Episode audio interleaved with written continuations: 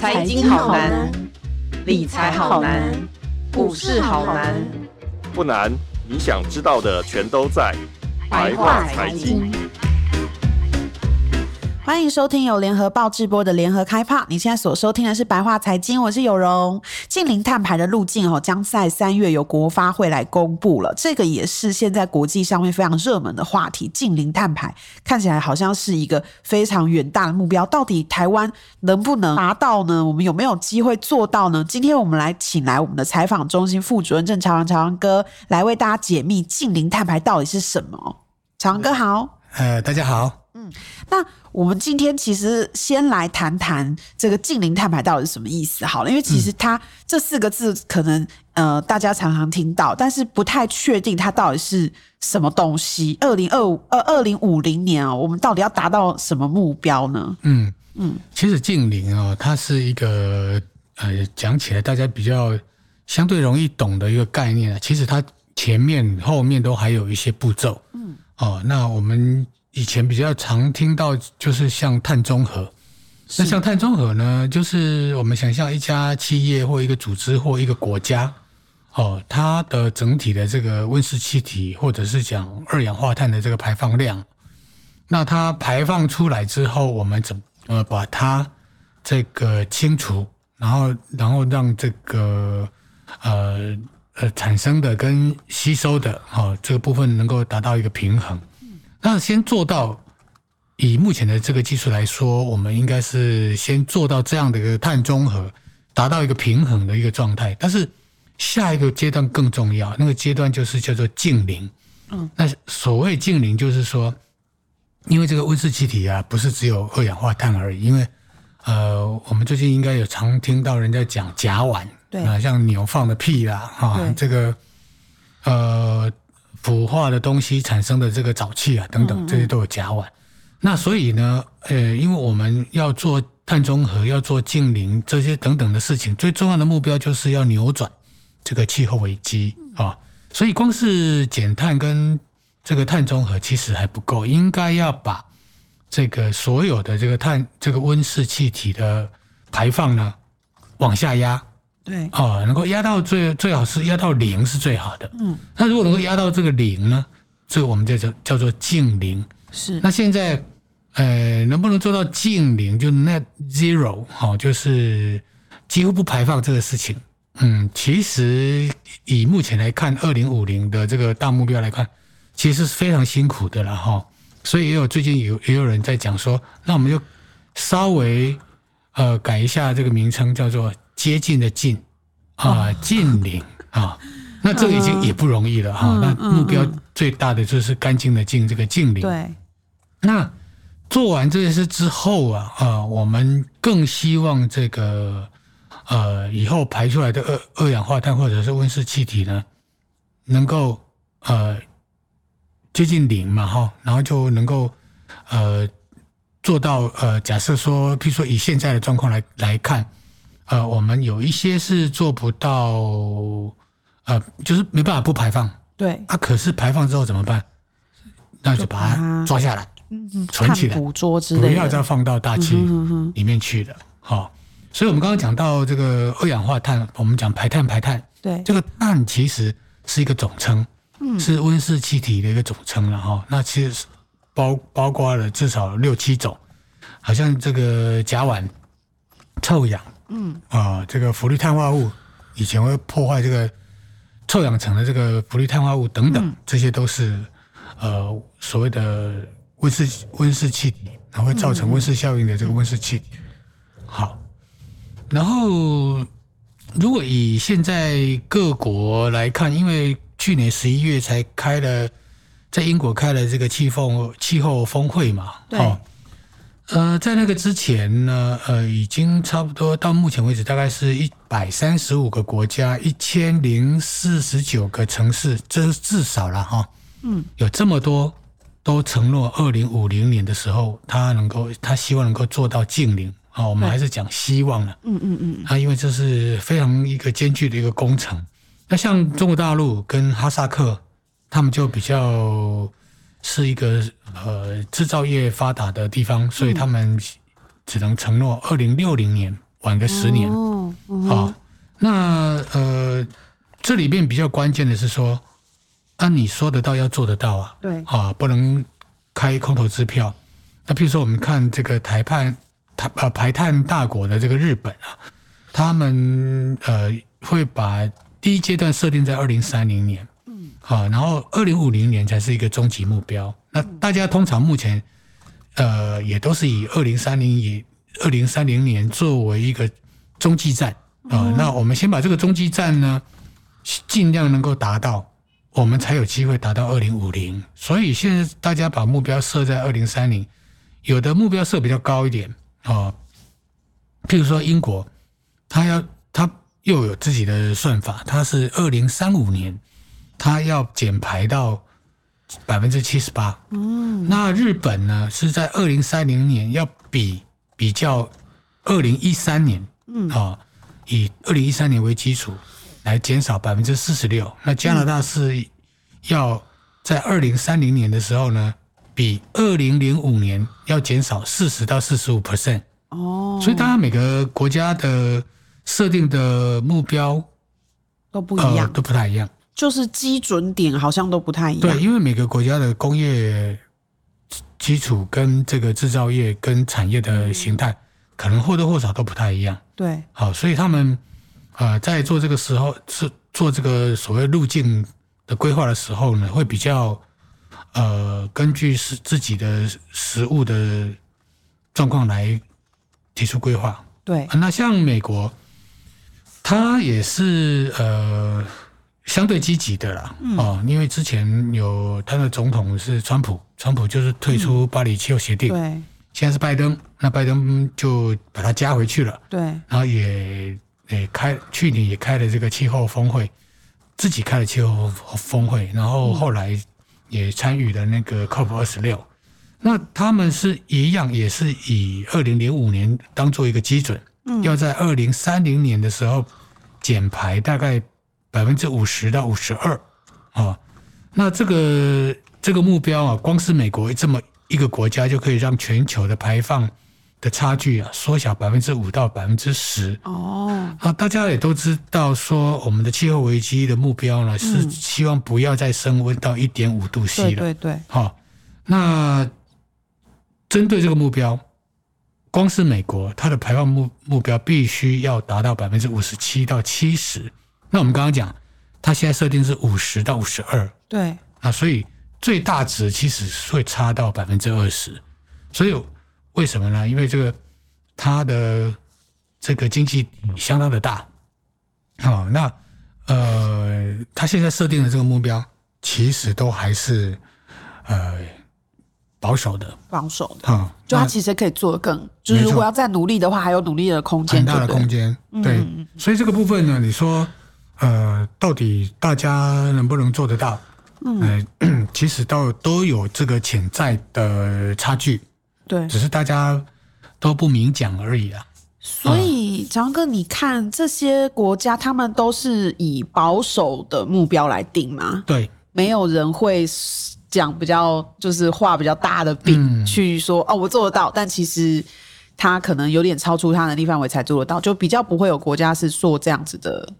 这样子的方向，对，你看现在离这个二零二二零五零年将近三十年嘛，嗯，三十年很多人都做股了，包括现在的这个一些政治人物，这些国家领导人，对对对，所以当然也不是说因为这样他们在诈骗的，嗯，只是说现在呃不不论是为了选票，还是为了形象啊，他们必须要先喊出一个目标来，但实际上因为这里面。攸关了呃，对于减碳的这个科技对。呃的发展对。是相当的重要，那很多是未知。对。啊，譬如说我们要讲氢能哦，氢能的一一个一点二氧化碳排放都没有，但是它不是那么容易。是。那特别是它即便有技术，它也要看它的成本啊，科技的成本高不高？如果高，那以后。假设我们的电价涨五倍，你你受得了吗？是啊，当然是受不了。对对哦，嗯，所以谈到这里，与其谈国家，不如我们要多注意一个方向，一个现象正在如火如荼的发展，就是企业的行动。嗯，哦，特别是国际的企业这个产业链啊、嗯呃，已经比这些国家更早、更自主的发展一个所谓产业链的这种减碳的，嗯，全球联动的这个关系。我们举一个例子，比如说，嗯，像做这个电脑的电脑软体的微软，嗯，他宣布一个叫做登月计划，那个登月计划当然就是比你之前，呃。几十年前，美国人第一次登陆月球的那个，以前就觉得那个难度很高嘛，高，所以他现在把减碳跟净零的这个计划，把也把它命名为叫做登月计划，就是比喻为难度有这么高，对对、嗯、对。那他的他是要挑战在二零三零年的时候呢，它不只是净零，而且还甚至会出现碳的负排放，很近呢，不到十年了，所以。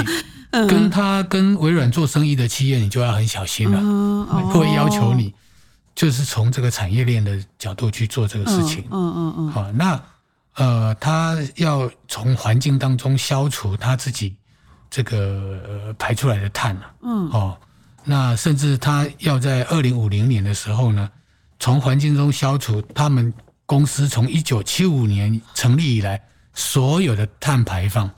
就是把债全部还清的意思，就是赎罪赎罪。对，那他还不止这样自己这样做哦，嗯嗯，他还串联了很多的企业，包括像 Nike 啊、星巴克啊、联合利华啦、宾士汽车啦等等等。这些产业龙头，来形成成立一个呃类似净零的一个联盟，哦，嗯，然后致力在大家在各个产业上面，因为他们大部分都是一些龙头企业嘛。所以大家就手牵手一起在自己的岗位上，然后在自己的产业上往净零的方向去转型，这是一个很大的很大的一个魄力了哈。嗯。那台湾现在呢？呃，其实政府呃，我们说像在近邻这个部分呢，呃的速度比乌龟还慢，这是一点都不夸张。是。所以 台湾已经有八家这个企科技业。特别是资通讯的这个企业啊，已经自主成立一个叫做台湾气候联盟。哦，这个比较可贵的是说，因为他们本身就是跟国际接轨的企业，对，所以他们直接受到呃国际产业链的这个约束，哦，就要求就是说，哎，我这个好比说，呃，你供应呃宾士汽车的这个电动马达，那我你就要跟着我宾士汽车来。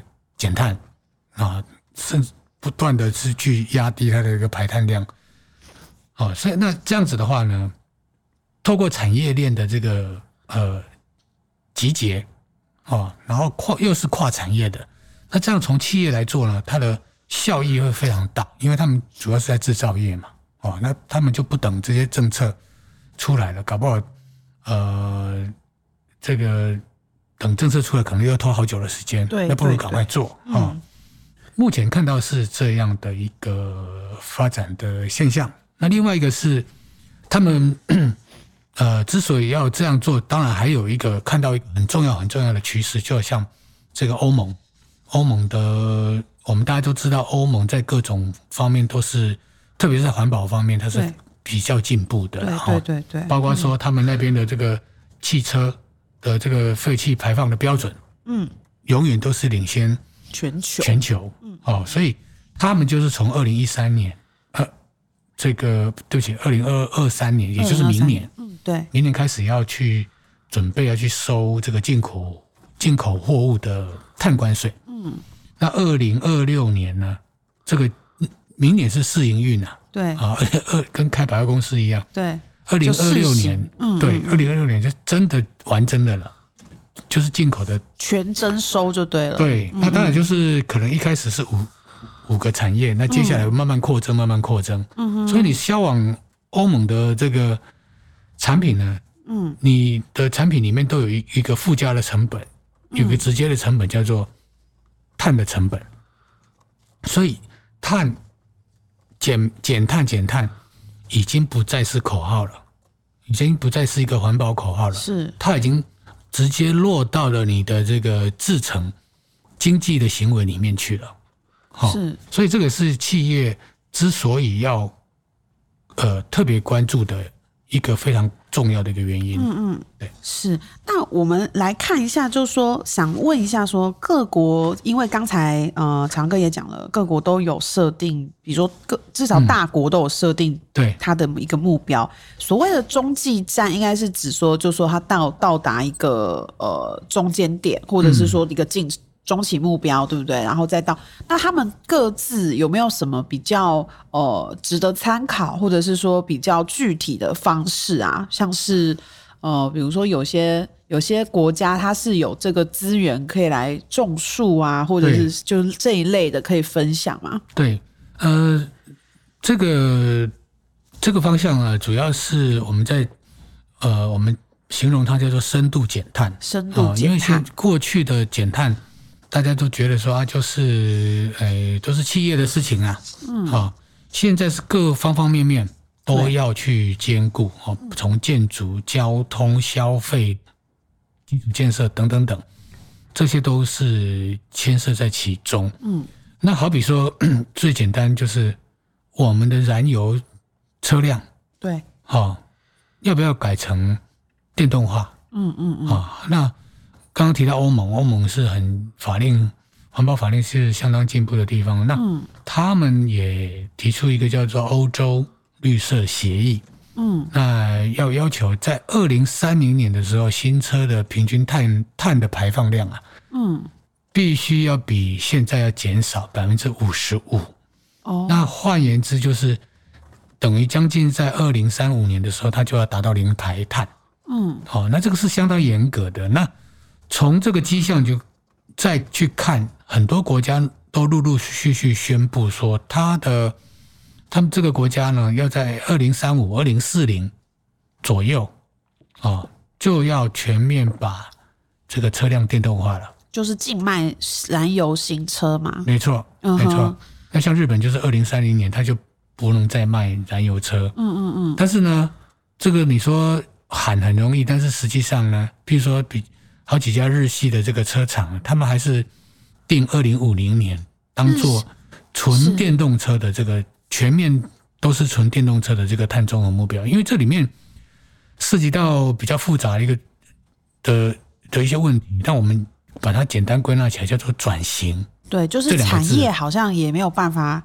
我我记得之前有看到日呃日经的一个报道，他是说日本的传统车厂还是比较偏向油电混合，就是现在，因为他们觉得说，因为日本的造车工业一直以来都很发达，那如果他们一下子就是不产燃油车了，可很很多的下游厂商他可能就会挂掉，就是对对对，他们就很怕有这样子的呃这种倒闭潮的状状。那我们只是举一个简单的例子嘛，嗯、像台湾很多这个机车行。是 哦，对，对，对，对，之前也发生过。对，这些老师傅呢，他可能修燃油机车的马达很厉害，嗯，现在开始给你换成电动马达，他不会修，那他不会修，那他有一些可能就要，他觉得看了就累了，就烦了，可能就要倒闭了。是，好，那这个过程当中，不论是机车行的老板，还是这些修车的师傅。哦，他们都要可能做一些调试跟转型，是，所以他们的职能可能还受到一些辅导，对，就告诉他说，哎，你如果还要继续卖电动机车的话，你要去学哪些技能？嗯，哦，那你可能你不能说你卖了不提供维修的服务嘛，对不对？那这个都就是要去考虑的。但是当然也有很多这个国际主流品牌的这些车厂，像宾士、BMW、Porsche、奥迪。Volvo，甚至像美国的 Ford，啊，它都已经表定在二零三零年，那就不再做燃油新车了。是，啊，这所以说，虽然很困难，那个目标非常的艰巨啊，但是呢，只要愿意去做啊，不是不可能。所以我们刚刚讲说，二零三零年到二零五零年，为什么把它定成二零三零年是一个中继站？嗯，就是大家设定目标说，哎，希望在二零三零年的时候，这些包括洁净能源的科技啊，这个制造的这个科技，在二零三零年的时候，我起码发展出来了。那没有错，发展出来的时候可能还是很贵。在二零三零到二零五零的二十年当中，能不能让它商业化？既然能商业化，当然就它的成本就可以。降下来嘛，哦、那包括我们刚刚在随便聊到，比如说我们现在都是烧煤炭啊，对，烧天然气啊，嗯，用核能在发电啊。那将来如果能用氢氢能来发电，那就太好了，水就可以发电了，对，就裂解水就有氢了。嗯嗯。但讲的比较快，这个氢能发展也有很长的一段时间了。那现在包括日本也有氢能车在跑，哦，那为什么我们到现在还没办法用氢能来发电？那表示说它有一些技术门槛还没办法突破。对对，是。那我我还另外想请请教一下哦，就是说，嗯、呃，在像比如说。我我我刚其实有想到一件事，这个有点跑题啦，但是我还是想问，嗯、就是禁卖燃油新车的话，还有包括二手车吗？就是我们现在二手车的产业，其实其实我相信欧美也是二手车也是很多人在卖。那、嗯、他如果就是连二手车都不能卖燃油车的话，这样二手车是不是二手车厂是不是也会受到很大？基本上基本上目前是没有。我没有看到一个国家说禁卖二手车哦，所以二手车可能还有一段存活时间。刚好反过来，就是像美国，因为第一个受到疫情的冲击，对、哦，然后呃 又有新车电动化这个这个趋势，哦哦那电动化趋势以目前目前来看，它是相对贵的，车价相对贵了，对，对，所以它最近它的二手车价大涨。哦，啊、哦，这个很抢手，因为、哦、因为二手第一二手车第一个。便宜嘛哈，那第二个大部分都是燃油车，嗯哼，对，所以这个会一定有一段时间的过渡期。嗯哼，但是二手车厂它还是可以转型卖电车，未来。当然。对，所以它其实只要做适当的一个过渡期，也许就还可以再存。对，所以这个过程我们刚刚讲转型非常重要，有的就像这个大船要转弯，转不过去就翻了。哦，那转得过去，那就一帆风顺。对对对，所以转型这个转型这个部分，其实台湾一定也会面临到，对不对？那小王哥，你怎么看台湾？我们三月要提出的这个近零碳排的这个路径，我们可能会有哪些规划？然后我们会面临到哪一些转型问题？如果就以产业来说的话，大概会有怎么样的状况？是的，呃，其实这个台湾的。净零碳排的路径啊，已经喊很久了。从去年的呃这个五月喊到八月，又喊到又到今年三月，我相信这一次应该是真的了。对，好，应该因为国发会的主委龚明鑫，嗯，主委他已经之前出来说三月的时候呢，要如期的提出这个净零碳排路径。那他目前抛出来的就是几个主要政策的方向，就包括。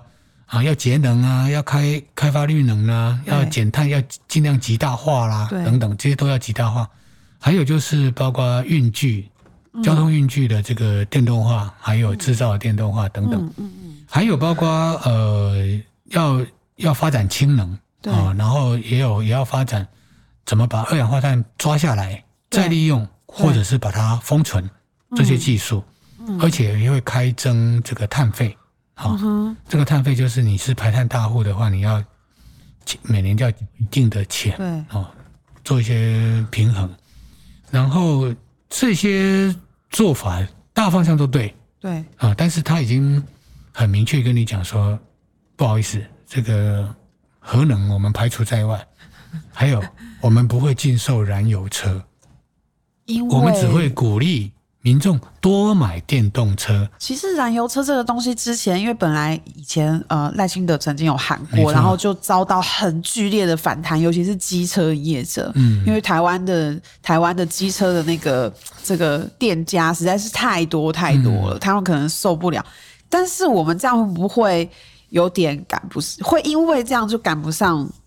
别的国家。没有错，呃，可能有容，你刚刚提到的是一个民进党最不想去回忆的惨痛的经验，就是在二零一八年那时候，嗯，那时候的环保署长是李应元啊，嗯、那时候曾经要针对老旧的柴油的大车啊，老旧的柴油车去做一个限制，嗯，那结果就搞到最后，这些车车主啊、司机啊都上街去游行抗议。对，弄到最后，二零一八年县市长的席次掉了很多。对，那这个事情，我相信执政党不想让它再发生。所以，刚刚你提到副总统赖清德在当行政院长的时候，曾经喊过，二零四零年他台湾要汽车要全面电动化。可是苏贞昌院长一上任就把这个东西取消了。对啊，而且还在这个呃燃油机车的补助上做了补助，是让这个环保团体都跳起来。对，那从这个轨迹大家可以看得出来，就是说，呃，我们的执政党目前计算选票会比计算要不要净零碳排来的用心。哦，确实是。那所以说，他不要去明着讲我要禁售燃油车，对，他倒过来讲，他要鼓励大家多买电动车，这是一种话术，你不能说他错，但是他就没有宣示我要车辆全面电动化的一个目标时程，这跟国际是完全是脱轨的。是啊，对，这也许我们之后也可以来谈谈，就是说，因为其实。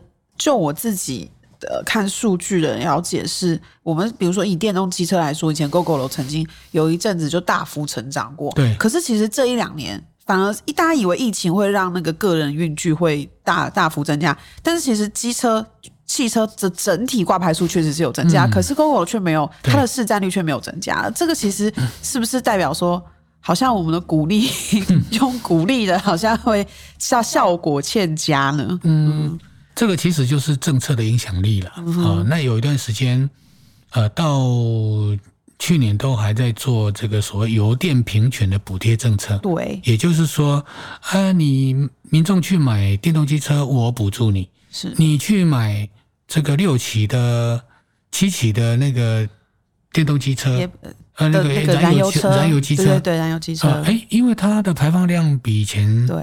排碳量比以前少了嘛，排污排的污染量也比以前少，嗯，那我就把它视为它也是相对环保，对，所以于是它两个都补贴，好像两个都不得罪，对，那实际实际上，你如果就呃呃一些机车的这个马力的表现，特别在爬坡或者是呃续航力来说，当然现在还是燃油机车。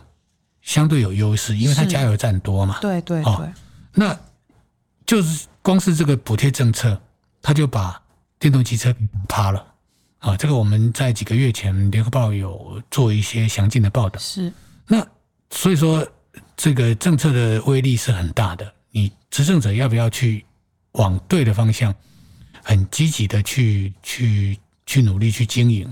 这是影响非常大，是。对，所以可以说台湾的这个进行碳排路径，其实就看政府，应该是说当时执政的政府，不管未来呃是谁执政，然后有没有在更新这个路径，嗯，但是就是要看当下这个政府他有没有有没有勇气去提出一个很大的一个转型的方向，对，然后。要去承担这个所谓的民意的风险、舆论的风险，但是它可能是对的事情，这样子。嗯，对，因为光是二零五零年这个净零碳排的这个愿景的这个目标，对，已经谈很久了。是，那包括执政党的立委，还有跟执政党友好的这个环保团体，嗯，都不断要求要入法，对，要把它写进法令里面去，对，这才代表你的决心嘛。有了这个决心，你才会去编预算，各部门才会分工，才会去执行嘛。对对对。但是也是好不容易，嗯，呃，谈了一两年，嗯，好不容易在去年才逼得蔡总统讲说要追求二零五零近零的目标。我记我记得这个中间确实是一个很久的，就台湾空白了好久。对他，嗯嗯，他当时的宣言也只是。追求两个字，嗯嗯，哦，他也不是说我承诺，嗯，他当然当然到了后来，呃，行政院在做一番的讨论，做一些检讨之后，由这个苏院长，呃，就比较明确的承诺说，他把它写到法令里面去，是，哦，现在环保署在修法，嗯，就是呃，将来会有一个新的法令，是旧的法令修过来的，叫做气候变迁因应法，啊，嗯，但你问我说。嗯，台湾能够达到二零五零净零碳排吗？对，我你问我个人，我是非呃相对悲观，没有那么没有那么乐观。我们 也不要去唱衰政府说我们是悲观哦。但是为什么呢？这是有一些科学基础可以判断的。对，好比说我们现在这个电力的排碳系数。对，这个就很重要的一个观察指标。好像我们现在的能源结构设定二零二五年是五三二嘛，那其中百分之五十是火力嘛。对，那光是这个部分，它就会让电力的排碳系数居高不下。是，那譬如说，一下一度电的排碳是零点五零二公斤。对，啊，那个这个之前你也写过。嗯，那我们的法定的目标是怎么样？希望能够至少能够达到每一度电只排零点四九二公斤的二氧化碳。那光是你看现在只差十克啊，你说啊不会太高啊？这个零点五零二跟零点四九二只差十十克而已啊，有需要那么计较吗？不好意思。如果你用整年的这个发电量来算的话，你把它算一算，等于多了两一年多了两百七十万吨的二氧化碳排放。对，它需要将近七千座的大安森林公园的树，一整年的吸碳量哦，对，要七千座。这就等于是说，我们其实是落后了目标一小小点，但是是这个。呃，对整个整体来说，其实很大大点这样。对，那特别是假设我们的国发会提出来的净零路径呢，它呃如预期般，譬如说将来再生能源到二零五零能够冲到百分之，当然是乐观其成了。对，但是以台湾的地理环境来看，我们有那么多场域可以发展光电、风电，还有甚至最近有人在讲说啊，你为什么不发展？这个地热呢？地热全台湾的地热加一加，就有四座核市场啊，啊，十二座核市场啊，对，这么多的发电量，哇，那不是很好弄吗？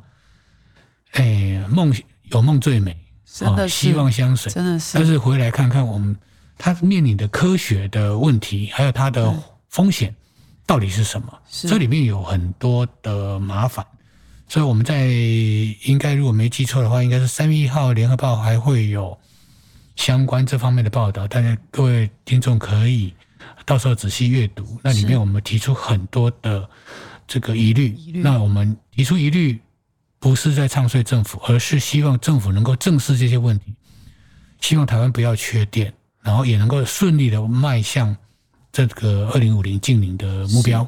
简单来说，我们希望的是可以有具体的方式，然后是可信的，让我们觉得说，以科学来说，它是可可信服、可说服我们说，我们确实是可以，就算没有办法说哦，呃呃，达到非常完美的程度，但是我们确实是有在接近这个目标，在朝向这个目标，而不是画了一个不是蛮空的一个饼，这样就不是能够达到的一个饼，这样子对，对不对？对，所以我们希望到时候。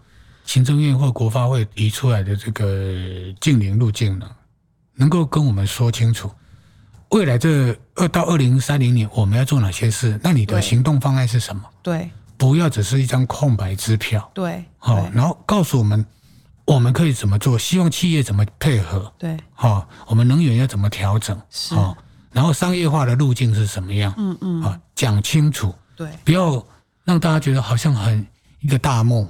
可是呢，我都看不到你的具体作为，可能是哪些？这个就很像是我们大家都考过。大学啊，然后可能我们在考大学之前就会想说，哦，假如我每天早上七点就起来念书，到中午吃饭一个小时，下午再继续念书，然后晚上吃饭一个小时，我这样子，我这样念个三百天，我应该就可以上台大。跟 跟我实际上做的，就是我到底怎么念，然后我念什么，然后我的这个要做多少题目，我要有没有要做笔记，我要怎么复习这个排程，其实应该要全部都很具体。还有我本人到底可不可以做到？对，没有。我的睡。睡眠时间到底够不够？我休息时间够不够？对对对，其实这个讲大的好像都好像就很容易达到，大家都可以上台大，但是实际上每一个人他必须要有他自己的这个方式去了解他自己，了解呃我的念书的这个这个速度效率什么什么的，我才可以去整整体的规划。这个就其实我们每个人生活中都会发生，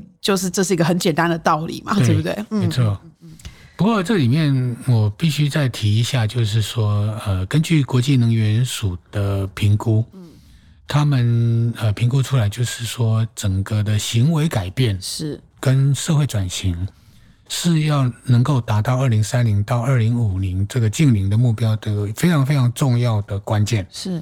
那行为改变这件事虽然这四个字看起来很简单，对，可是它涉及的层面非常的广，对，哦，那这个包括呃一般的民众哈，对，都必须积极的参与才有可能呢。是，那我们 套用一句话，就是说，在近零跟减碳的这个这条路上啊，没有人是局外人，没错，哦，那嗯，如果回来看行为改变呢，呃，光是个人的减碳，就每个人自己做一点啊，哦，它总体加起来，它就能够减掉百分之八，百分之八。全球对，那实际上你说百分之八多不多？其实很多，其实很多很关键的。对对对，哦，所以如果要讲说，呃，那我说我我能做什么呢？哦，比如说，哎。做资源回收，那资源回收不就是很简单的事情吗？没有，你现在你把它加加入一点，说，嗯，我如果做资源回收，这个瓶子呢，呃，它就能够回到源头，嗯、哦，那变成一个新的材料，对，那就不用再去开采新的材料，是，不用再去呃掠夺一些资源，哦，那做一个呃呃。循环再利用的一个一个状况，它就是其实它就是减少碳足迹。是，那减少碳足迹，嗯，加总起来，它就是一个很可观的一个减碳的成果。是，那包括说，嗯，那我是不是就接下来呃做一些合理的消费？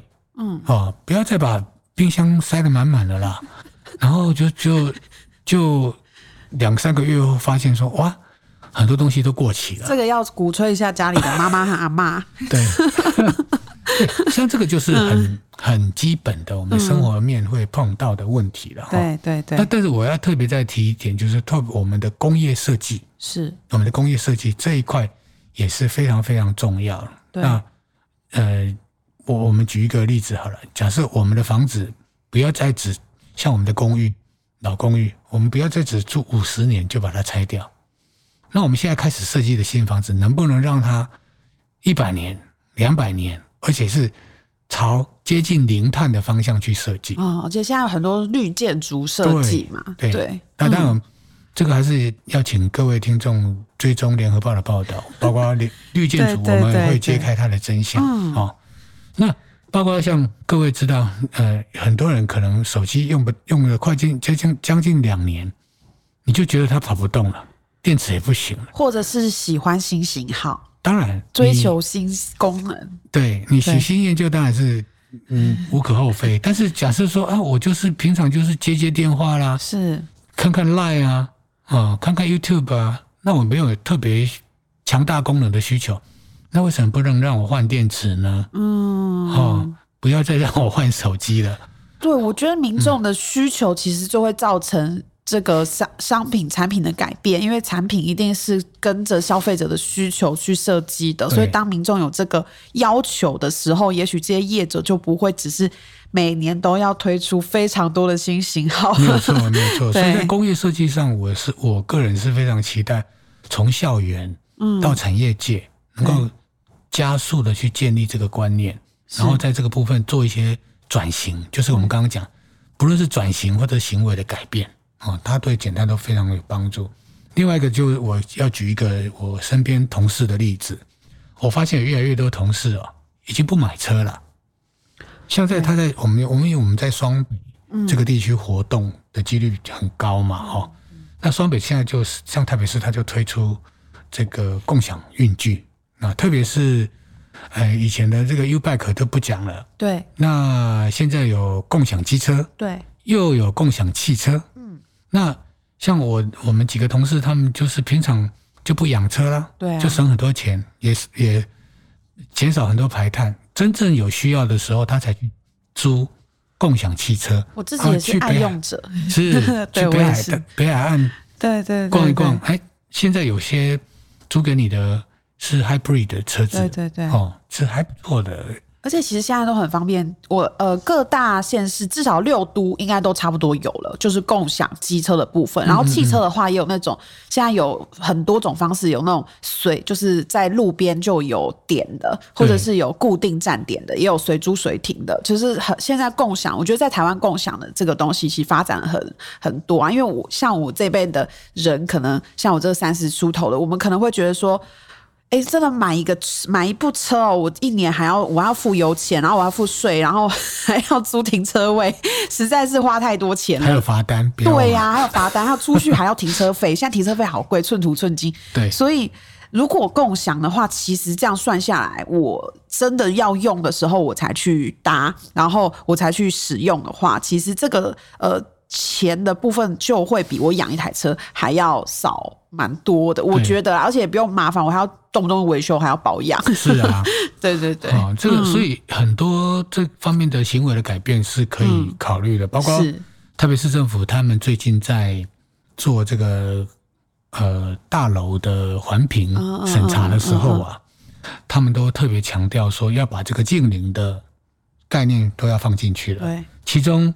呃，就有人会会要求说，哎，你们的地下停车场不能老是这个都停你们公司员工的车啊，嗯。啊、哦，那可能很多人会来洽工啊，所以你应该要开一批共享运具的区域出来，哦、就是空间的要有多元的利用，然后去增加这样子的。可能有人来洽工，对，他开来的车子是共享机车，是，他可能就开到这个点，他就丢在这里，对，啊、哦，那就。他就到附近去活动去了。是，可是下一个人他可能就在你们这个大楼洽公完，他想去基隆，他就可以，他就把它开走了。嗯，那、嗯啊、所以这越来越多的这种共享的点，它能够促进这方面的更加活络。对、嗯，它对减碳就更有帮助。是，嗯哼。这样感觉上，民众其实可以做的事情很多。那我最后想问一个很敏感问题，这真的有点敏感，就是刚才我讲到说，像是欧盟，它也要征，它也要收这个碳关税嘛，对不对？然后我们也有碳费，就是对于这些业者来说，那。这些成本，还有我们讲刚刚讲的，如果我们要发展氢能，然后发展一些绿能，或是发展碳捕捉，或是碳封存的技术等等，这全部都要经费跟将来的成本。这样是不是代表我们民众其实应该也要有这个观念，就是说，为了永续的发展，我们其实会付出多一点的金钱成本呢？我相信这是一个必然的趋势。是，所以呢，呃。大家也要有做好心理准备，碳是有成本的，是它不像是以前只是一个呃道德的口号了。对、哦，那你想想看，这个当呃一包泡面它给你附加了零点八块的碳的成本，他说这个整个制程当中它耗费的能源啊、运输的能源啊等等等，他说他他跟你标示说它的碳足迹是多少。那他在差的成本里面可能增加了零点八元，嗯，那这零点八元厂商会请谁买单？请我们，当然是消费者，对，就是我们。哦、那那政府存在最大的价值是希望，比如说，比如说啊，我们也你这样讲不是单，不是就代表将来我们的电费会大涨吗？那政府存在的价值就是，他去发展一个成熟的，把这个技术发展到成熟，让它。把成本降到最低。对，啊，比如说，我们假设现在一度电是两块半，嗯，或两块，那二零三零年的时候，可能因为技术还不够成熟，可是我们必须要开始使用氢能来发电。好，那被迫你可能就要变成三块半一度。那到了二零五零年的时候，因为它商业技术商业化技术成熟了，所以它又可以调回来变两块。两块八。是。哦，那这个趋势是不可不可逆的，就是我们必须要接受说有这样子的，我们确实是有这样的需求，它也不是乱涨价，嗯，我们就是确实是有这样的需求。但是就是科技可以帮忙解决成本的问题，不少的问题。是。对，所以科技非常非常重要。这个过程当中，只要这些相关的技术能够发展出来，当它被普遍应用的时候，它的成本自然就会降下来。所以当然也不用过度担心，是，只是说在短中期的时候呢，我们面对这个趋势，像我们刚刚你刚刚讲，欧盟要克这个进口货物货品的碳关税，那势必就会有一些货品被涨价。对，但是这个像中钢在卖卖钢材，假设他要卖到欧洲，那现在当然被课征了一些这个碳关税，那它的获利会减少。对，可是当他把这个技术用到纯纯熟，可能又找到新的材料，让这个减碳的钢、低碳的钢，它的成本再往下降，那它就慢慢可以 balance 这个状况。是，对，所以中间有个过渡期，我们大家必须要理解，然后去去接受，呃。也做好一些心理准备啦，对，因为毕竟近零碳排并不是为了一个口号，也不是为了任何一个国家，而是为了我们后续的子孙的发展嘛，对，对不对？不然可能会海平面上升，台湾可能会被淹没。嗯、当然，这个 相对的、相对的会带来很庞大的商机。对，对对，所以我们也不断的在呼吁说，哎、嗯，台湾在这一块的绿领的人才，嗯，相对缺乏，他还没有去培养真正净零。时代的一些人才、嗯嗯、是，那这这块商机非常的大，嗯、它也是。可以做在转型的过程当中。帮助国家做正面的发展。是，所以我们也不用完全的觉得说，我们可能就要牺牲了什么啊？对啊，对对，这其实搞不好，哎，做生意的民众也可能是一些商机，或者是说，哎，还要去要去念书的，正准备要念书的学生，他可以选择这一类的工作去做这类的专长去培养嘛，嗯、对不对？嗯、没错、嗯。好，非常感谢朝阳哥今天跟我们的分享哦。那呃，接下来如我们还会联合报还会有非常非常多，就是有关于净零碳排的专题，会在呃今年会陆续的推出。那感谢大家收听百话财经。如果想要念呃读到更多有关于这一类的报道的话呢，请上网搜寻联合报数位版 VIP 打 UDN 打 com。那我们下周百话财经再见喽，拜拜！谢谢长哥，谢谢。的报道请搜寻 vip 大 u 点 com 联合报数位版邀请您订阅支持。